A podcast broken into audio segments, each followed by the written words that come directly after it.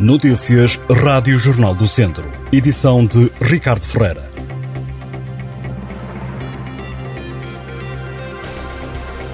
Um empresário e professor auxiliar de Jiu-Jitsu terá abusado de uma aluna de 12 anos em Viseu. O homem de 41 anos está acusado de seis crimes de abuso sexual pelo Ministério Público. Segundo o Correio da Manhã, o caso remonta ao verão do ano passado. A vítima começou a ser assediada pelo suspeito uma semana depois de ter começado a frequentar as aulas de Jiu-Jitsu num ginásio de Viseu. O caso foi descoberto pela mãe da criança, que denunciou o homem às autoridades.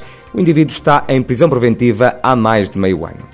As escolas do Conselho de Penalva do Castelo encerraram esta sexta-feira na sequência de uma greve de professores e educadores de infância.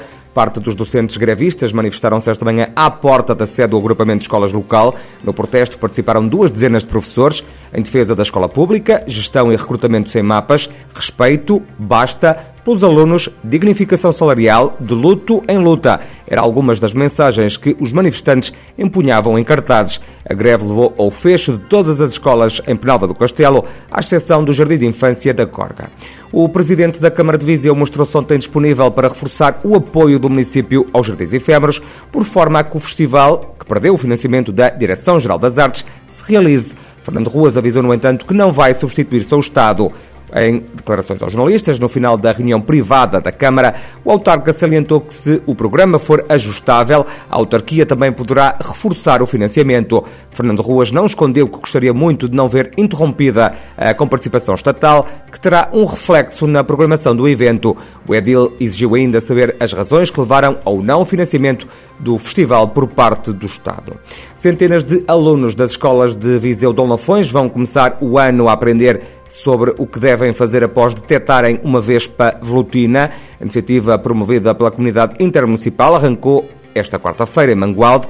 Em comunicado acima adianta que as ações de sensibilização são destinadas aos alunos do oitavo e nono anos de escolaridade, sendo dinamizadas pela Cooperativa Agrícola e Apícola das Beiras. O objetivo do projeto passa por melhorar o conhecimento da população da região Viseu de Olafões quanto ao comportamento e procedimentos a adotar quando é detectada a presença da vespa asiática.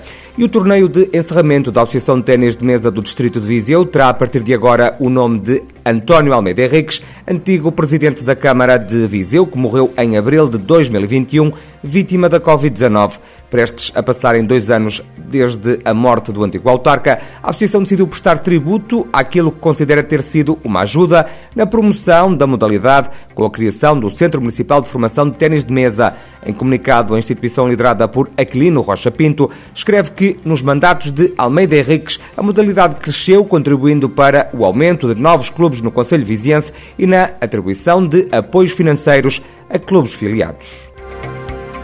Estas e outras notícias em jornaldocentro.pt.